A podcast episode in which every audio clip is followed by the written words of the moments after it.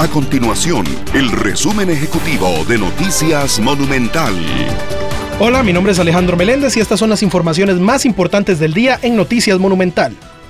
Los virus respiratorios no dan tregua en el Hospital Nacional de Niños y mantienen hospitalizados a 105 niños y 20 menores más en la unidad de cuidados intensivos.